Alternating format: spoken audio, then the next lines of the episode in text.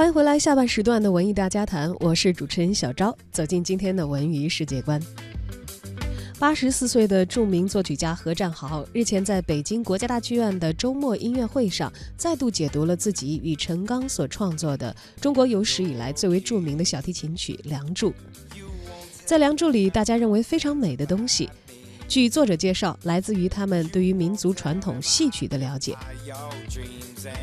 他也坦坦言说，这是民族音乐现代化的一次成功的尝试。何占豪说，《梁祝》绝非仅仅是他和陈刚的创作，他的旋律呢，取自于民间，来自于越剧，可以说是许多的琴师、民间艺人共同的智慧结晶。《梁祝》其实是中国戏曲界、中国音乐界几代人的劳动成果。何占豪说，创作《梁祝》的最初的动因呢，是来自农民。他说，我们当年下乡给农民们演出，农民很热情，但是我们拉贝多芬、巴赫，他们根本就听不懂。问他们想要听什么，回答呢是越剧和沪剧。后来呢，他们就从越剧里头获得了灵感，写了一个四重奏的小《梁祝》，而这就是小提琴协奏曲《梁祝》的雏形。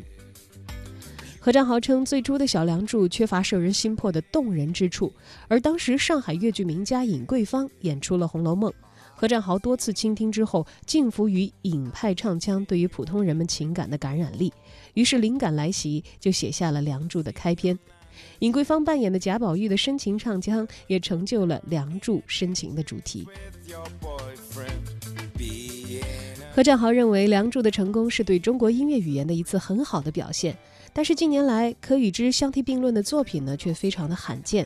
中国当下的音乐创作者，或许应该进一步的熟悉中国自己的音乐语言，并且对其进入深入的挖掘，或许会找到不一样的灵感。